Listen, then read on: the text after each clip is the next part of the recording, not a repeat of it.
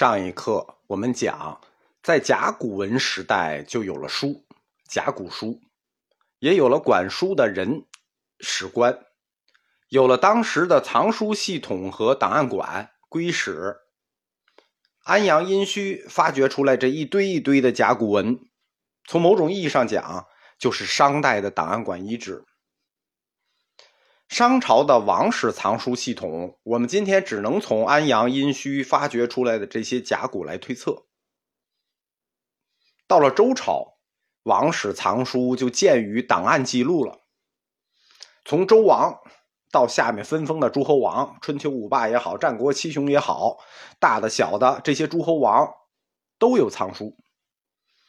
根据文献记载，周王的藏书系统分的还是很细的啊。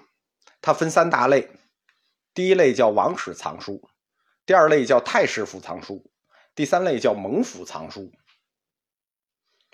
周朝的这三种藏书啊，一听名字，我们其实能猜出来一大概，对吧？王室藏书，哎，皇上用的，收藏的都是洛书、河图这种重大文献，它肯定是仅供周王使用，王室嘛。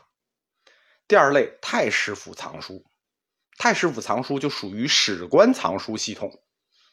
太师府藏书它是史官藏书系统的一个总称，因为前面我讲过啊，周代的史官它分得很细，上下左右内外的，那不同的史官分别保管不同的书。根据《周礼》的记载，这保管不同的书分为六点，就由六个史官来管这六点。这六类书呢，都有各自的名字。这六类书分属哪六六点呢？天地，对吧？这两个大的，然后春夏秋冬四季，等于天地四季六点分给六个史官保管。天地春夏秋冬这六点，它分别对应的书的内容是什么呢？政治、教育、礼仪、军事、法律和手工建筑。叫天对应的书是什么类？政治类书，对吧？你想还有道理。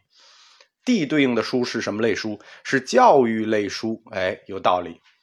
那春天对应的就是礼仪，夏天对应的就是军事，秋天对应的是法律。哎，古代为什么秋决？秋决，秋天的典籍对应的就是法律。那冬天对应的是手工建筑。六类史官，他们分类收藏，各自保管这六点。那他们的总和就叫太师府藏书。太师府藏书有一个总管啊，太师府太师府嘛，总管就是太史。第三类藏书叫蒙府藏书，这个大家可能没听说过，就联盟的盟蒙府藏书。蒙府是什么呢？就相当于官方档案馆。这个而且是个公开的档案馆啊。蒙府有两级，王室蒙府和诸侯蒙府，就是周天子有自己的蒙府，然后各地诸侯王有自己的盟府。两级盟府，这个盟府专门是收藏有关盟约的文书档案，所以它叫盟府。什么样的盟约呢？建土之盟，就是王室与诸侯之间，或者诸侯与诸侯之间签订的，双方各一份就签订完合约。我我周天子跟诸侯签好一合约，你秦和晋签好一合约，你们签好这合约要一式两份各自搁在各自的盟府里。各自收藏。如果咱们有纠纷，比如说领土纠纷，皇上分封你这地，你觉得不够了，然后两个诸侯之间觉得咱这边界不清楚了，像俄乌什么的，还有什么纳贡，我们应该给皇上纳多少啊？没纳够。如果有这类的纠纷啊，领土也好呀，纳贡也好呀，咱先别着急打仗，哎，咱们先查查当年咱这盟约是怎么签的。那查这些盟约，双方就要同时去打开自己的盟府，你别自己拿一份啊，咱是一式两份的，咱们拿出来对一下，看一下当时签这个盟约叫建土之盟，咱们这个建土之盟是怎么签的？拿出来大家讨论这事儿，你干的有没有道理，对吧？你你没道理，你要这么干就不合适了，对吧？有道理可以这么干。所以说商周时代。这个诸侯之间打仗啊，还挺讲文明的。打仗之前，他们是先要到蒙府去拿蒙府藏书，看看两国之间那最早的合约，就是说我征伐你得有理由。商周时期的这些典籍已经具有了书籍的功能，但是只是功能，它不能算正式的书籍，因为它主要都是占卜的内容、盟约这种东西是什么呀？你能自己看，你不能拿出来，但是两个诸侯之间能看，老百姓不能看，这都属于官方档案、档案原件。所以，商周时期的典籍，它既不能复制，也不能传播，它只能归为档案来保存。有没有可以流通的书呢？或者说都可以看的呢？有，但非常的少。